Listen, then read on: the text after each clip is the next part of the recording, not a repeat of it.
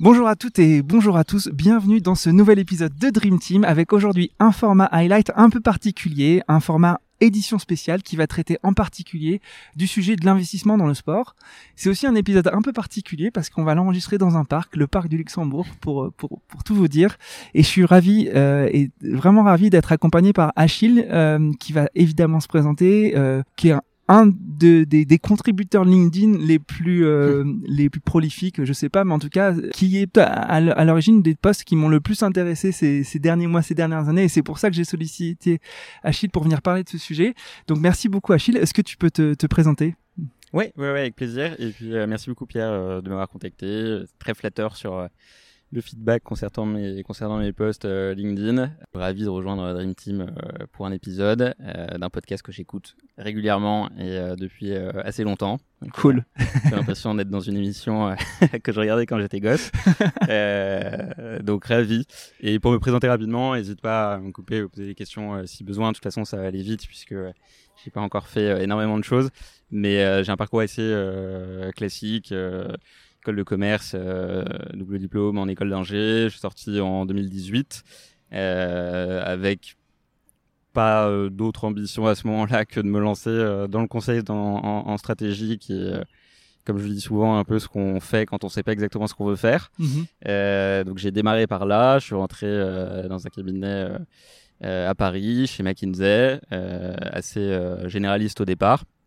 Euh, j'ai fait un cycle euh, de 4 ans euh, chez McKinsey entre 2018 et 2022 avant de passer la frontière du conseil vers le monde de l'investissement et essayer de mettre en application tout ce que je recommandais avant euh, via le cabinet de conseil dans lequel je travaillais à des fonds, mhm. euh, mettre en application tout ça euh, de façon concrète dans des fonds. Alors faut se méfier parce que ceux qui sortent parfois de McKinsey deviennent déjà le gros gros club de Ligue 1. Je pense à Fabrice Boquet que tu que tu connais sans doute, que j'admire beaucoup. Ouais, qui a écrit un, super livre et, qui est déjà passé dans le podcast. Et du coup, en parlant de, de club de Ligue 1, tu as aussi bossé au TFC oui.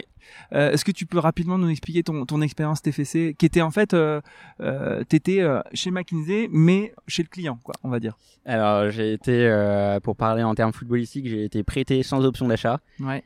par McKinsey au, TFC, en effet, au Toulouse Football Club, pendant la saison 2020-2021. Pour contexte, c'était pas donc une mission McKinsey pour Toulouse, parce que c'est pas forcément le type de client que servait le le cabinet. Euh, en revanche, c'était un format qui était intéressant puisqu'il nous permettait, euh, nous consultants, d'aller passer un an euh, en détachement dans une entreprise de notre choix, secteur de notre choix, à condition que le projet soit un minimum un minimum sérieux.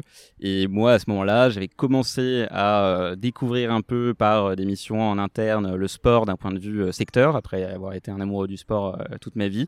Et je commençais à me dire, c'est intéressant, en fait, on peut potentiellement arriver à euh, travailler là-dedans aussi, à travailler dans sa passion. Ça me paraissait un peu euh, farfelu euh, à l'époque, parce que j'avais été dans des cadres assez conventionnels.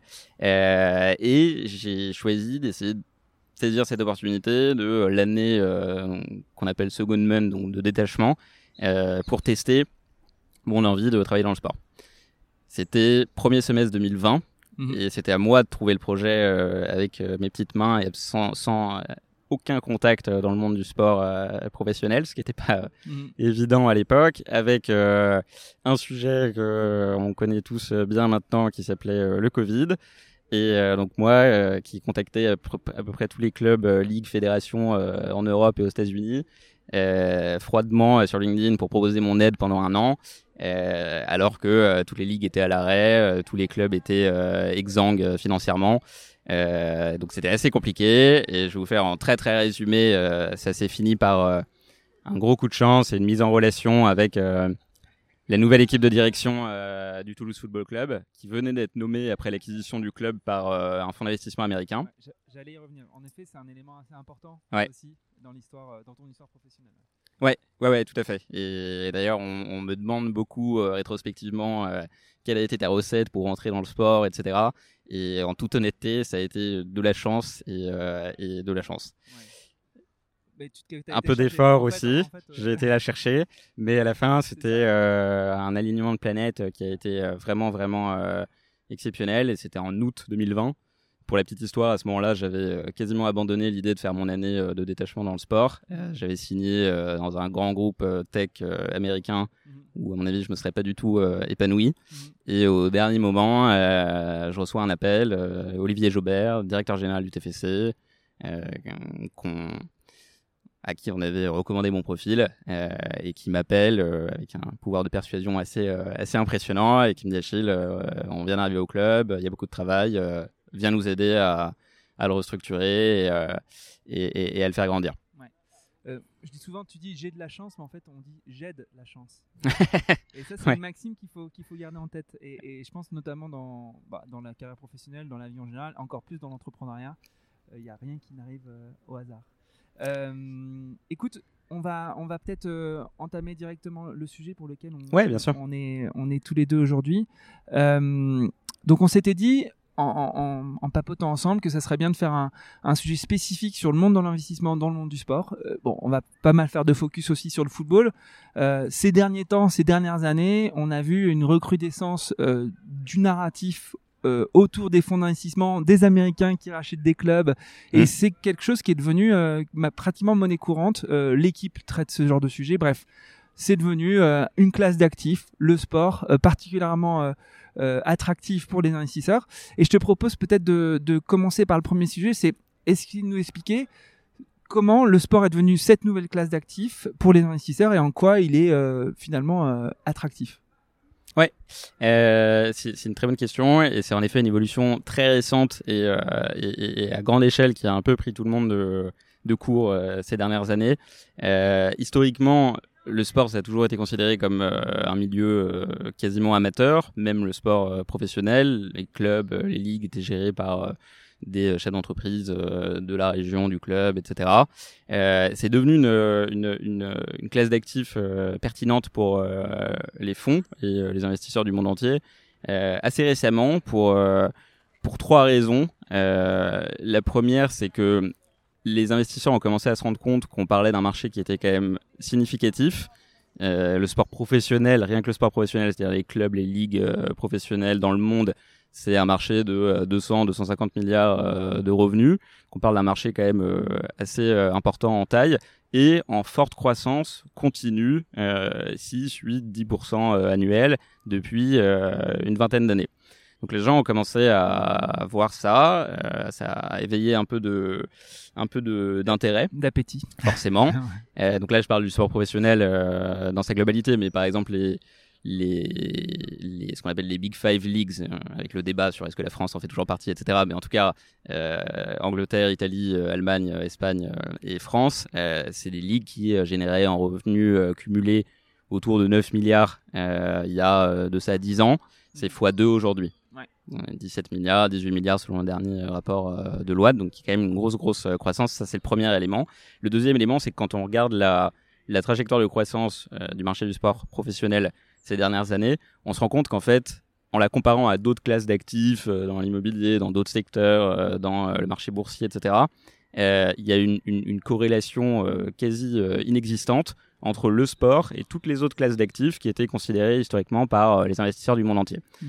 Le sport a traversé les crises, la crise de 2008, les crises récentes, etc., à l'exception du Covid, qui n'est pas une crise financière, qui est une crise euh, sanitaire que personne ne pouvait prévoir, mais d'un point de vue financier et économique, il y a une, résilience énorme du marché du, du sport, euh, avec une faible corrélation euh, aux autres classes d'actifs. Mm. Ce qui permet d'un point de vue investisseur de se dire en fait, je peux investir dans une nouvelle classe d'actifs qui va me permettre de diversifier euh, mon risque, de construire un portefeuille assez large qui pourrait me permettre de euh, me protéger moi d'un point de vue retour sur investissement puisque si euh, crise financière, crise économique, au moins je sais que j'aurai une partie de mes investissements qui seront dans un secteur relativement protégé mhm. parce que toujours en croissance quels que soient les aléas.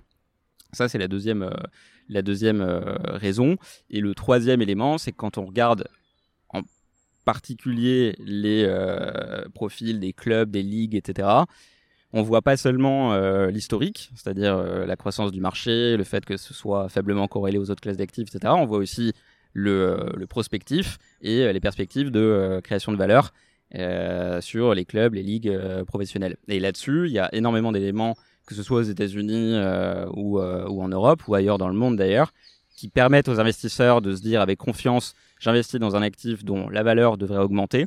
Euh, la raison principale, c'est que les actifs dans le sport professionnel sont souvent euh, valorisés en ce qu'on appelle des multiples de mmh. revenus.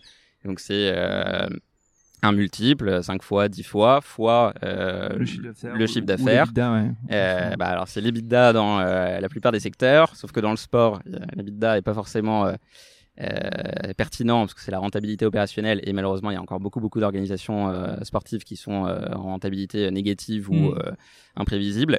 Donc on est en multiple de revenus et il y a beaucoup de signaux qui permettent aux investisseurs de se dire les revenus des organisations sportives vont continuer à augmenter ça, c'est le cas aux États-Unis, on l'a vu avec la NFL, la NBA, etc. Mais les multiples aussi, dans certaines géographies ou certains types de sports.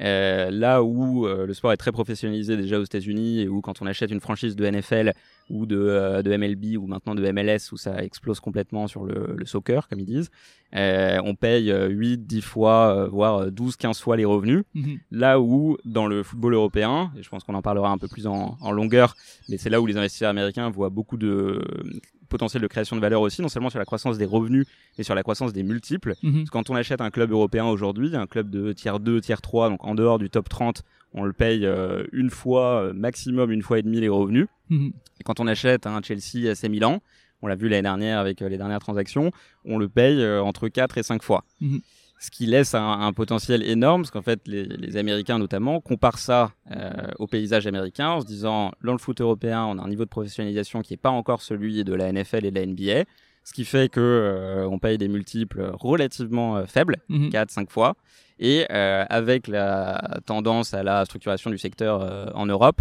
on va pouvoir euh, non seulement créer la valeur par la croissance des revenus, mais par l'augmentation des multiples aussi. Ok, c'est super clair. Euh, fait euh, majeur à, intégrer dans la réflexion, c'est qu'aux États-Unis, c'est ligue fermée, en Europe, c'est ligue ouverte. Donc l'aléa sportif va beaucoup plus impacter les, revenus des clubs. Comment, comment on adresse ça en tant que financier? Alors, c'est un débat éternel et à mon avis qui va occuper le devant de la scène pendant très très longtemps. la relégation promotion en Europe. Mhm ce qui est important à comprendre, c'est que dans les valorisations et donc dans les multiples, puisqu'on ne touche pas aux revenus, mais ça se voit dans les multiples, pourquoi un club euh, qui potentiellement pourrait être relégué dans les prochaines saisons euh, sera acheté euh, une fois ou 0,5 fois les revenus versus 3 à 4 fois pour un top club, parce qu'on met justement ce discount de relégation en disant il y a un risque et ce risque je le mets dans euh, ma valorisation euh, pour en tenir compte. En revanche, on parle d'une catégorie de clubs qui est euh, d'une saison à l'autre potentiellement sous le risque d'une relégation. Ce sera de moins en moins vrai avec les évolutions qu'on voit ces dernières années, qui tirent quand même, je dis pas que c'est une bonne chose, hein, je dis même que c'est fortement contestable, mais qui tirent beaucoup en faveur des, des top 20-30 clubs, mhm. en gros le board de, de l'ECA, European euh, Club Association, euh, qui eux, en fait, sans aller pour l'instant jusqu'à créer de Super League, et j'espère qu'on verra jamais ça euh, en Europe, ont quand même une taille suffisamment importante pour être à l'abri d'un risque de relégation, suffisamment à l'abri pour que ce discount sur le multiple disparaisse. Donc quand Redbird achète l'AC Milan, quand Clear Lake et Todd Bowley investissent dans Chelsea, prennent pas forcément ça en compte puisqu'il y a peu de scénarios vu la taille du club, vu les budgets euh, qu'ils sont mhm. capables de mettre dans la masse salariale des joueurs euh, chaque année.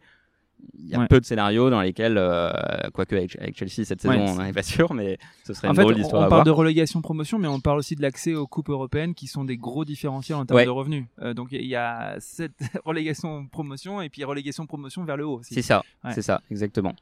Sachant que là-dessus, euh, je pense qu'il y a beaucoup d'investisseurs qui euh, idolâtrent un peu euh, les, les, les, top 20, 30 clubs en disant non seulement on est, comme tu dis, à l'abri de la relégation, mais on a accès aux coupes européennes, etc. Moi, je pense qu'il y a énormément de d'investissements. C'est comme dans tout secteur, comme si tous les investissements se concentraient uniquement sur les grands groupes. Ça n'aurait absolument aucun sens. Mm. Moi qui suis dans un fonds d'investissement qu'on appelle Private Equity Mid Cap, qui investit dans les PME, TI de tout secteur, je peux vous dire que les, les, les, entreprises vraiment fascinantes et sur lesquelles il y a des trucs extraordinaires à faire, elles sont dans ce segment-là. Mmh. Euh, et acheter euh, Chelsea ou euh, l'AC Milan, c'est investir dans euh, Renault ou dans ou dans Kering ou je sais pas mmh. quel groupe comme ça. Il y a énormément de de valeur à aller créer malgré le risque de relégation dans des très bons clubs qui sont en deuxième partie de tableau de Ligue 1, en Ligue 2, etc.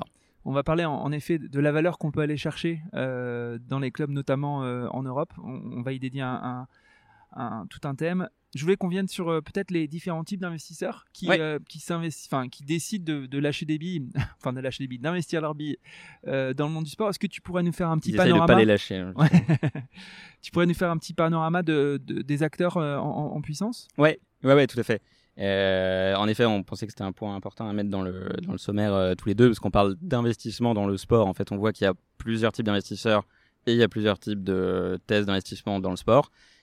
sur les types d'investisseurs, en fait, on est passé d'un investissement, euh, d'un actionnariat euh, majoritairement privé. Mhm. Comme je disais euh, avant, c'était l'entreprise de la région ou l'entrepreneur de la région. Ça remonte à Peugeot avec Sochaux, Casino avec Saint-Etienne, Jean-Michel Aulas à l'OL, etc. majoritairement privé, à un paysage beaucoup plus diversifié où on aurait en gros trois grands types d'investisseurs. Les investisseurs privés qui sont toujours là, mhm. soit ceux hérités de, de ces dernières années, soit des nouveaux types d'investisseurs privés euh, en tout cas nouvellement actif dans le sport, de type euh, David Blitzer qui a fondé euh, le fonds Blackstone, mhm. qui investit via son family office, Bolt, et qui a acheté plusieurs clubs en Europe et aux États-Unis aussi avec Real Salt Lake. Jim Radcliffe, qu'on commence à connaître maintenant. Ouais. Ineos. Voilà, exactement, qui investit via, via Ineos, mais tout ça, ça reste dans la sphère des investisseurs privés. Deuxième sphère, avec beaucoup, beaucoup de débats aussi, euh, c'est la sphère des fonds euh, souverains, mhm. euh, qu'on connaît aussi très bien en France depuis l'acquisition du PSG par QSI, Qatar Sports Investment, en 2011. On a vu récemment que les fonds souverains d'à peu près tout le Moyen-Orient s'y mettait. Mmh. Moubedala aux Émirats avec City Football Group, Public Investment Fund en Arabie Saoudite, je pense qu'il n'y a plus besoin de les, de les, de les présenter. Euh, il y a d'autres fonds souverains qui sont aussi euh, actifs, pas que au Moyen-Orient, mais ça, c'est vraiment fonds souverains, c'est fonds d'État, mhm. euh, et c'est le, le, en tout cas l'a priori qu'ont beaucoup de gens et qui se vérifie dans la dans le cas de la plupart d'entre eux, c'est que c'est des investissements qui sont pas nécessairement à objectif purement financier, mhm. de retour sur investissement, sur lesquels il peut y avoir euh, d'autres objectifs, soft power, euh, voilà, géopolitique, soft power, etc. Ça c'est pas forcément mon sujet d'expertise, mais euh, il y a de, très très bons auteurs, notamment Simon Chadwick, qui est mm. professeur à l'EM Lyon, et que je recommande vivement sur ce sujet. Et le troisième type d'investissement et d'investisseur, que pour le coup je connais un peu mieux par mon, mon, petit parcours pour l'instant, c'est ce qu'on ce qu'on appelle les investisseurs institutionnels. donc les fonds, les fonds d'investissement, qui ont été levés auprès d'autres investisseurs qu'on appelle des LPs, Limited Partners, qui euh, sont des caisses de retraite, des fonds de pension, etc., qui investissent dans des structures qui sont des fonds d'investissement, private equity euh, ou euh, fonds de dette, fonds de crédit, etc., qui eux ont commencé parce que ils ont vu l'intérêt du sport comme nouvelle classe d'actifs, comme on le disait tout à l'heure, à investir dans le sport. Euh, soit des grands fonds de private equity généralistes, CVC euh, qu'on connaît bien en France, euh, Silver Lake avec City Football Group, etc. CVC, tu peux dire pourquoi on les connaît bien en France? Alors on les connaît bien en France puisqu'ils ont investi un milliard et demi d'euros en début d'année dernière dans la société commerciale qui a été créée pour être adossée à la LFP, qui est une association. ils ont créé une société commerciale qu'ils ont appelée Mediaco euh, pour gérer les droits euh, et donc revenus commerciaux et médias de euh, la Ligue. Et CVC a pris une part minoritaire de cette société commerciale l'année dernière sur un système, sur un schéma très très similaire à ce qu'ils ont fait l'année d'avant en, Espagne avec la Liga. Ils ont été euh, aussi sur le Six Nations, ils sont aussi dans la, la FIVB, la, Fédération internationale de volleyball, je, si je ne m'abuse. Donc c'est un fonds luxembourgeois très actif dans le monde du sport. C'est ça, c'est ça. Et donc on a commencé à parler comme actif euh, en fait ces dernières années, euh, avec, comme tu disais, leurs différents investissements dans le rugby, dans le volley, dans le football. En fait, c'est un fonds via leur équipe de Londres qui a commencé à être actif dans le sport à la fin des années 90, donc ça mhm. remonte quand même un peu. Parce que leur premier investissement, c'était Dorna Sports, mhm. qui est l'entité euh, de droit espagnole qui euh, gère euh, et organise toutes les compétitions liées à la MotoGP. C'est leur tout premier investissement et en fait, ils avaient comme objectif, à la, au tournant des années 2000, de consolider le secteur des sports automobiles pour en tirer le maximum de profit via les, les droits médias notamment et les abonnements. Euh, avec la MotoGP et, euh, la Formule 1.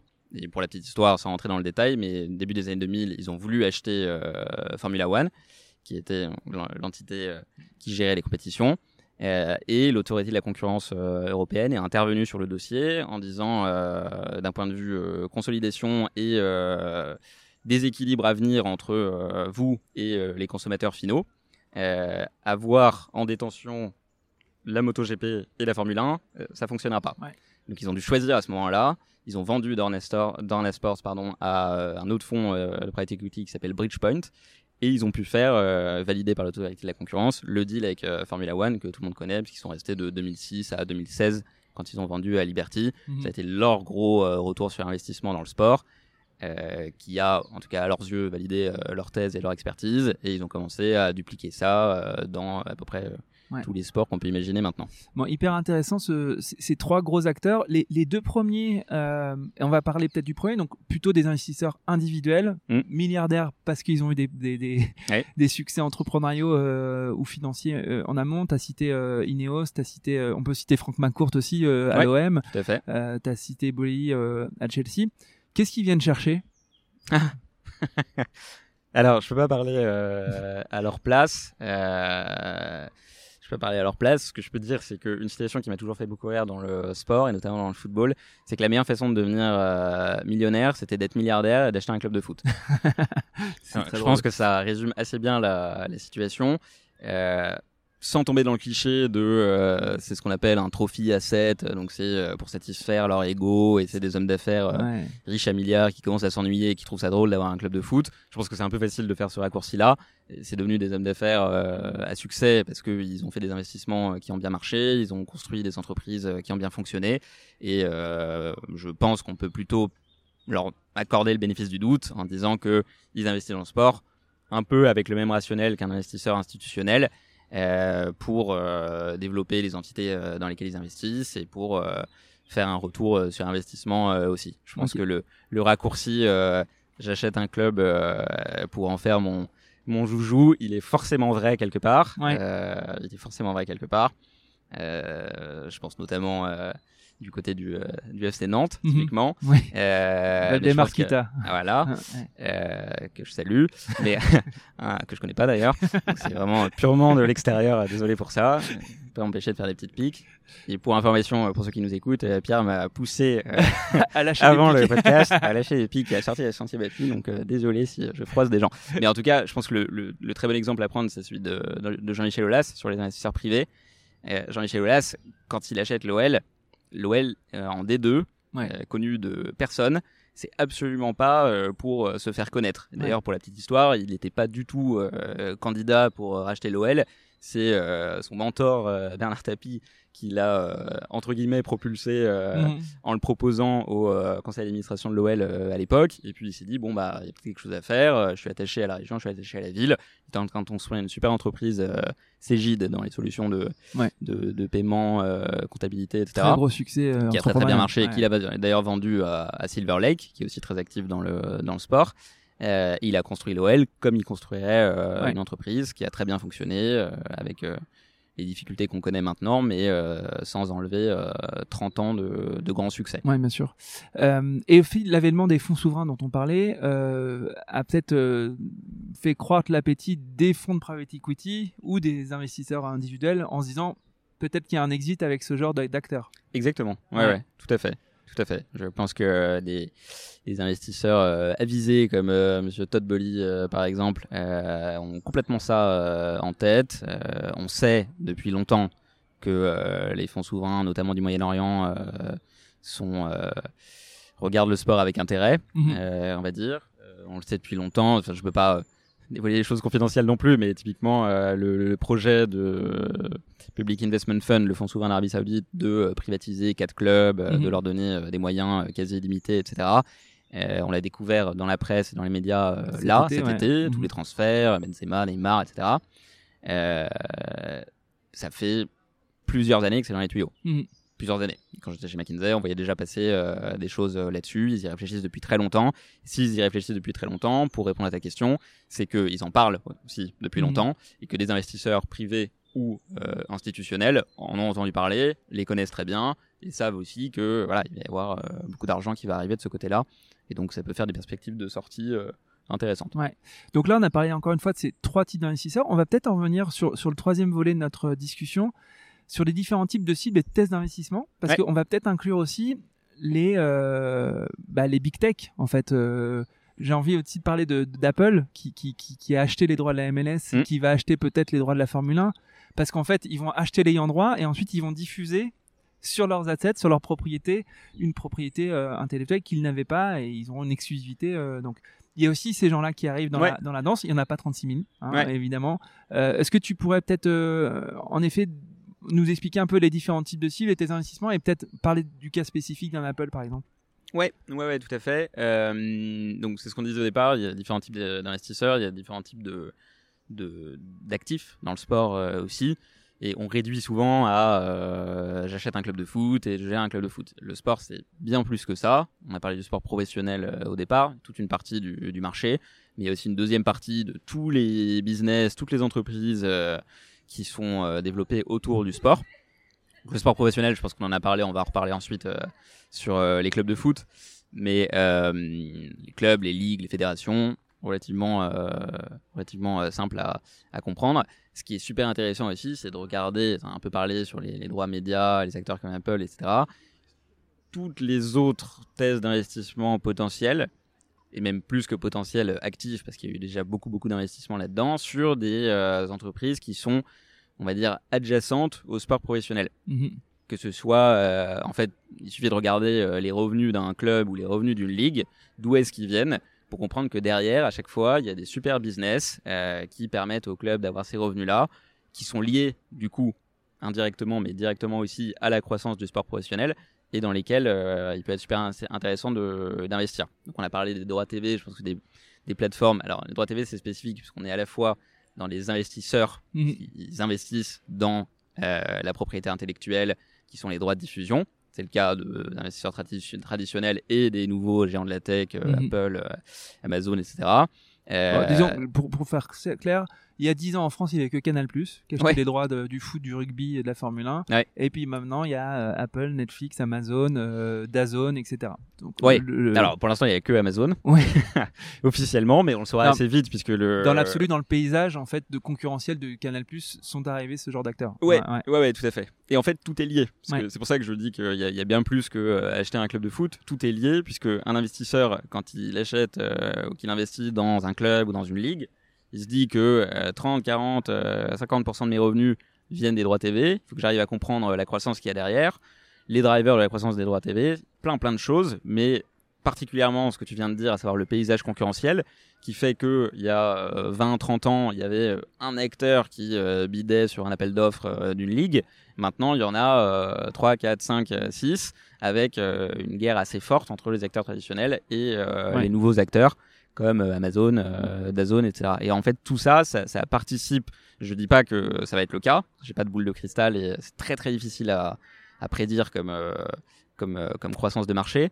Mais c'est la thèse qu'ont en tête la plupart des investisseurs actifs dans le sport professionnel ac- actuellement, de se dire j'investis parce que dans la Ligue 1 ou dans la Liga, euh, parce que je sais que derrière, euh, Apple va arriver, euh, Prime est déjà là, Netflix peut-être un jour, et ça va booster l'intensité concurrentielle et donc la valeur de mes droits. Mhm. C'est le postulat un peu résumé de la plupart de ces investisseurs. Et encore une fois, je ne dis pas du tout Mhm. que c'est que c'est que c'est vrai. Je pense même que c'est très challengeable. Mais là aussi, on a des super experts en France. On a de la chance, on a beaucoup de- d'experts.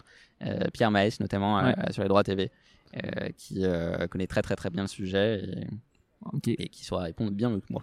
Euh, Est-ce qu'il y, a- il y a d'autres thèses d'investissement qui viennent à l'esprit? Bon, on a parlé des, des, des, des business adjacents. hein, Ouais. Tu les as un peu appelés comme ça. Est-ce qu'il y en a d'autres euh, qui sortiraient un peu des grilles et qui seraient quasi minoritaires, tu vois euh, Ouais.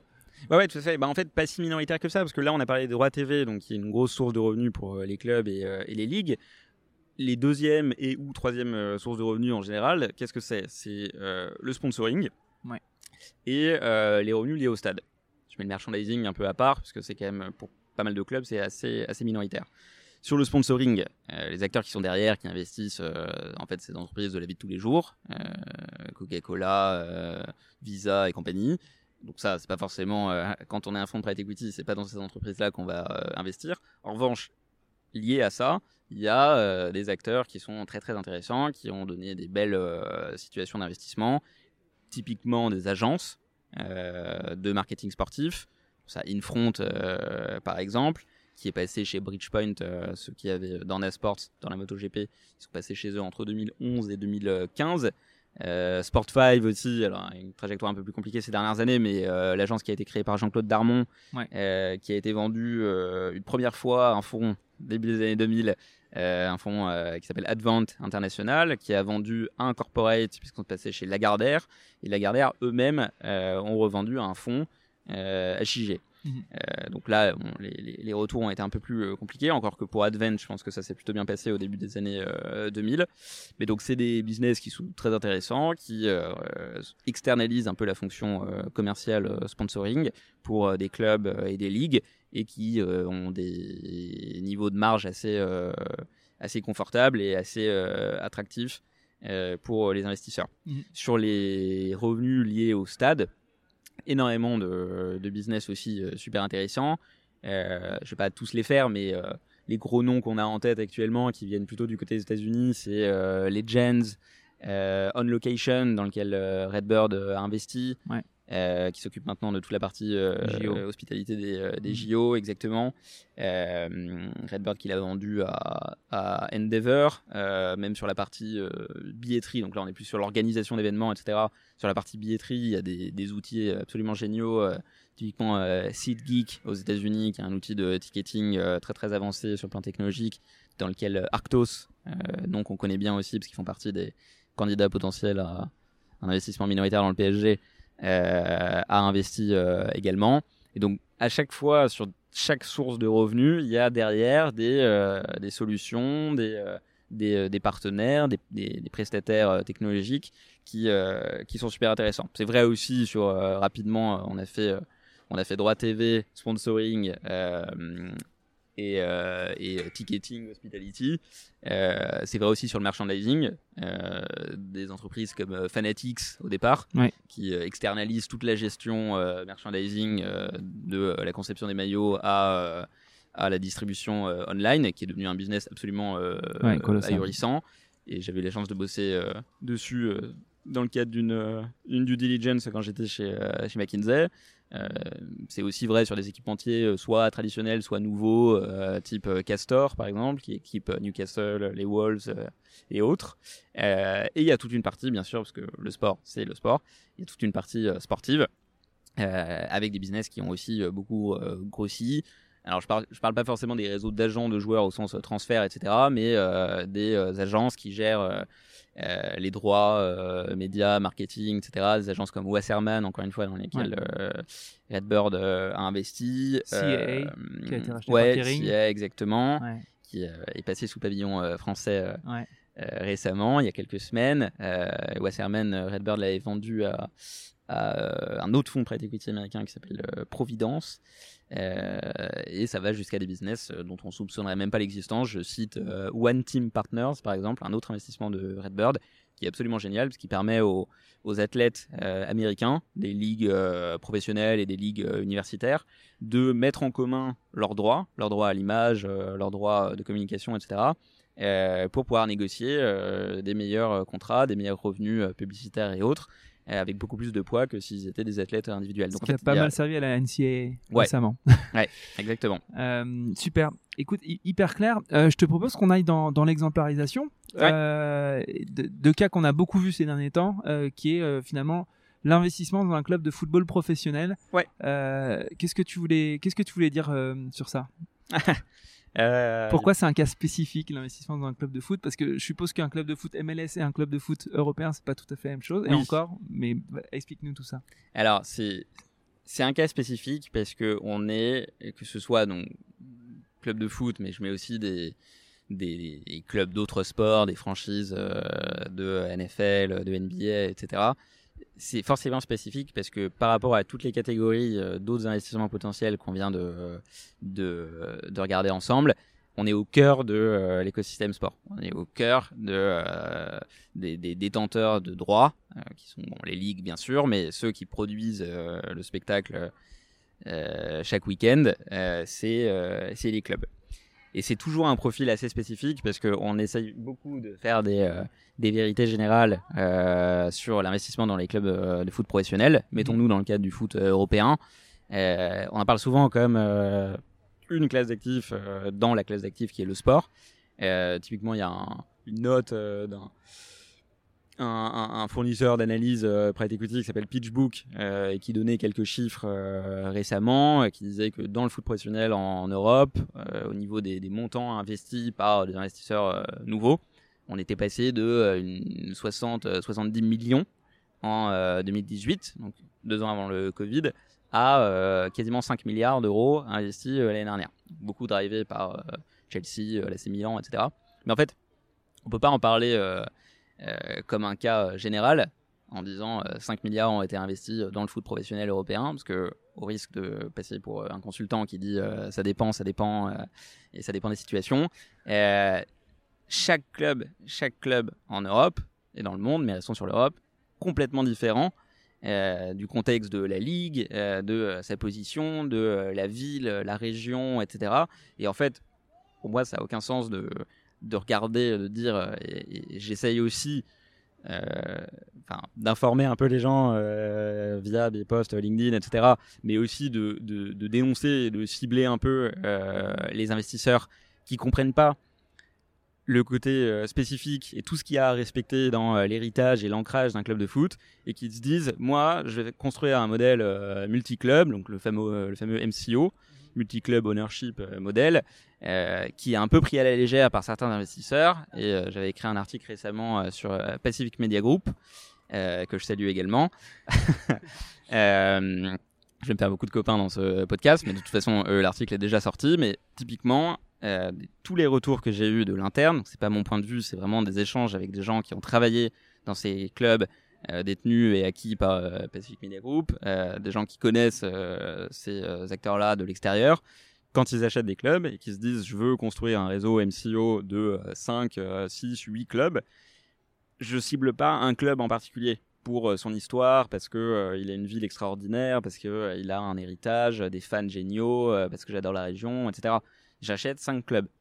Et 5 clubs indépendamment de tout ce qui les rend spécifiques et uniques. Et ça, je pense que c'est une tendance. On parle beaucoup de positif, d'investissement, etc.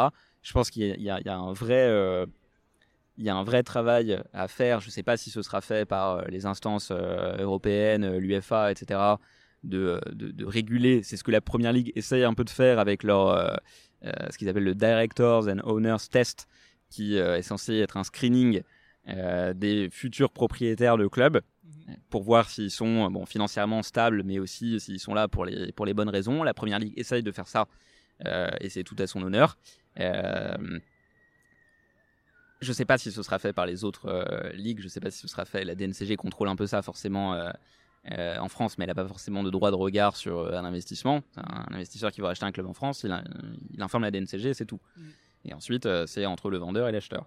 et je pense qu'il y a un travail à faire. Ça vient peut-être de nous, de gens comme, comme toi, Pierre. tu dois donner la parole à, à, des gens qui ont vu ce problème et qui souhaitent euh, alerter dessus, euh, de gens qui considèrent pas, euh, qui considèrent un club comme un numéro, mhm. comme une valeur, comme une plateforme de, de player trading. c'est encore une fois ce qu'essaye de faire Pacific Media Group. J'en parle beaucoup, mais leur exemple est vraiment, vraiment exceptionnel. Je, mhm. Enfin, vais pas re-raconter mon, bah oui. en fait, ils, ont quel club euh, Pacific Media Group du coup? Alors, ils ont euh, maintenant euh, 8 clubs. Euh, ça va de euh, clubs qu'on connaît bien, comme Nancy en France, à des clubs comme Barnsley en Angleterre, Ostende, Ostende pour le en Belgique, belge, en Belgique, Eisberg au Danemark, etc. Donc, ils ont construit un réseau de clubs. Ouais. avec l'objectif de construire un modèle multi-club et avec une thèse qui est honnêtement assez euh, drôle. il vaut mieux en rire, puisqu'ils ont commencé à investir à peu près au milieu des années 2010. Euh, ça vient aussi, euh, un des investisseurs de Pacific Media Group et un, un, homme d'affaires chinois. C'est aussi à ce moment-là, 2015-2016, que beaucoup d'investisseurs chinois sont arrivés dans le football européen, poussés par le gouvernement. Il y a aussi un peu de, de, ça, dans le contexte. Et à ce moment-là, qu'est-ce qui marche bien en Europe et qu'est-ce qu'on commence à découvrir? Jürgen Klopp, Liverpool, Dortmund, le euh, Gegenpressing, euh, des jeunes coachs allemands et euh, des jeunes joueurs à fort potentiel. Et alors un groupe comme Pacific Media Group qui connaît absolument rien au football à ce moment-là, ni côté chinois ni côté américain, arrive dans le foot européen et se dit moi je vais racheter les clubs, qu'importe encore une fois leur histoire, leur ancrage, leur identité, et je vais mettre à la tête de ces clubs des jeunes coachs allemands ça a l'air de bien marcher. Donc je vais aller chercher euh, des Allemands des Autrichiens euh, un Bundesliga, si possible moins de 35 ans euh, et un nom un peu, un peu sympa. Je vais virer tous les vétérans de l'équipe, puisque bon, de toute façon, il n'y a pas besoin d'expérience dans un groupe de joueurs. Mm. En tout cas, c'est ce qu'ils pensent. Et je vais recruter des joueurs uniquement de moins de 24 ans, très intelligents, euh, ils ont visiblement regardé beaucoup de, grands événements sportifs euh, ces dernières années pour sous-estimer à ce point-là l'apport de l'expérience dans un groupe de, joueurs professionnels. Euh, et je vais mettre en place le même système de jeu avec un pressing haut tout terrain. très très offensif, etc. Parce que c'est ce qui permet de bien valoriser les joueurs avec mes coachs allemands et c'est ce qui va permettre de bien les vendre derrière. Et en fait, quand on fait ça, pour moi, c'est un risque énorme. Et d'ailleurs, ça s'est très mal passé pour tous leurs clubs et c'est encore en train de se passer euh, très très mal. Et j'ai beaucoup beaucoup de peine pour les supporters de, de Nancy euh, qui vivent des moments euh, difficiles. Bon, je suis supporter lyonnais, donc c'est pas très facile en ce moment non plus, mais pour, pour d'autres raisons. j'ai beaucoup beaucoup de peine pour les fans de, de ces clubs-là qui en fait voient des investisseurs arriver, qui font pas une seconde l'effort de comprendre le club dans lequel ils, ils investissent, qui voient ça comme investir un stade, dans lequel je vais pouvoir faire jouer des jeunes joueurs, euh, faire euh, monter leurs valeurs et puis, euh, et puis les revendre plus cher sur le marché des transferts. Mhm. Et puis, comme j'ai plusieurs clubs, si jamais la situation se tend un peu financièrement dans un de mes clubs, bah, c'est pas grave parce que j'en ai d'autres et j'ai qu'à vendre un joueur complètement surévalué sur le marché des transferts, comme ça a été le cas des échanges de joueurs entre Ostend et Nancy absolument aucun sens. Euh, je vends un, club, un joueur de 5-10 euh, millions euh, d'Ostende qui en fait en vaut 200 000 sur le marché des transferts, mais en le vendant, bah, j'éponge un peu les déficits d'Ostende pour la saison à venir et puis je continue à, à, à, dupliquer ce modèle à chaque fois que j'ai un problème financier. Et ça, c'est un peu un problème. Et, je cite Pacific Media Group, mais je veux citer aussi des investisseurs qui font beaucoup de bien au, au foot européen. Et je dis pas ça parce que j'ai eu la chance de travailler avec eux, mais, mais Redbird, euh, Capital Partners, donc le fonds qui a investi dans, Toulouse euh, à l'été 2020, et euh, plus récemment dans l'AC Milan l'année dernière, ils ont passé 3-4 ans, je pense, mhm. à regarder comment se passait le foot européen, à venir sur place, à discuter avec tout le monde, à essayer de comprendre ce qui faisait les spécificités du foot européen par rapport au sport US, euh, dans lesquels mm. ils étaient pourtant très très actifs déjà. Donc ils auraient pu arriver avec leur bagage d'américains euh, en disant euh, je vais vous expliquer comment on développe un club commercialement et puis arrêtons vos promotions relégations parce que mm. ça, ça fait disparaître de la valeur. Pas du tout. Ils ont fait un travail fourmi, très très humble. Et quand ils sont arrivés à Toulouse, avant même de conclure le deal, ils ont passé, l'exemple c'est un call d'une heure et demie avec l'historien du club, mhm. monsieur absolument génial, qui connaît toute l'histoire du TFC euh, depuis sa création, et des investisseurs, pour qui en plus Toulouse, n'était pas un énorme euh, ticket en termes de montant d'investissement, vu ce qu'ils investissent d'habitude. Ils auraient pu euh, passer outre ça. Ils ont eu l'humilité d'essayer de comprendre ça, de comprendre l'histoire du club, de, discuter avec tout le monde, avec la mairie, avec la région, etc. Et de faire un vrai travail ensuite pour conserver l'ancrage du club, développer la culture et euh, essayer de construire autour de ça, au lieu de euh, faire table rase du passé et et, et, et, de construire avec ce qu'ils pensaient être la bonne solution sans l'avoir vérifié avant, comme ce que fait Pacific Media Group. Il faut dire qu'ils ont eu un très beau succès. Ils ont eu un très beau succès, ça, s'est vu sur le, ça s'est vu sur le terrain. Ouais. Monter en Ligue 1. Ça s'est vu aussi pour l'avoir vécu. la saison 2020-2021, elle était assez paradoxale puisque la saison que j'ai passée à Toulouse, c'était une saison Covid. Ouais. Tous les stades étaient euh, à huis clos. Donc on vivait les matchs de Ligue 2 euh, avec euh, trentaine de salariés euh, dans les tribunes pour encourager les, les joueurs. Et pour autant, alors qu'on était arrivé dans un club qui était vraiment, vraiment traumatisé des dernières années, plus personne venait au stade, les gens s'en désintéressaient. Il y avait eu un énorme succès en parallèle. Il y a encore le cas du stade toulousain qui est euh, absolument génial euh, En rugby. en. Mhm. Euh, et donc les gens étaient en désamour total de leur club de foot, dans ce qui est pourtant la quatrième ville de France, avec un stade de 33 000 places, euh, et qui est une terre de foot. Mhm. Euh, quand je suis parti à Toulouse, tout le monde me disait Qu'est-ce que tu vas faire là-bas? C'est une terre de rugby. C'est pas vrai. C'est pas Mhm. vrai. C'est une terre sur laquelle cohabitent complètement le, le foot euh, et le rugby. Et c'est une, une ville et une région qui mérite d'avoir un, un très très grand club à la hauteur de tout l'amour qu'elle porte à ce sport. Et malgré les stades vides, malgré euh, les difficultés, malgré la saison en Ligue 2, etc., on a pu voir l'avant, après, et tout l'impact positif que peut avoir un fonds d'investissement humble et ouvert et bien intentionné. Mhm. Après, ils sont pas là pour faire de la philanthropie non plus, mais il y a une bonne façon de faire de l'investissement qui est euh, d'être proche de ces investissements, d'être proche de ces managers, d'être proche des contextes euh, locaux.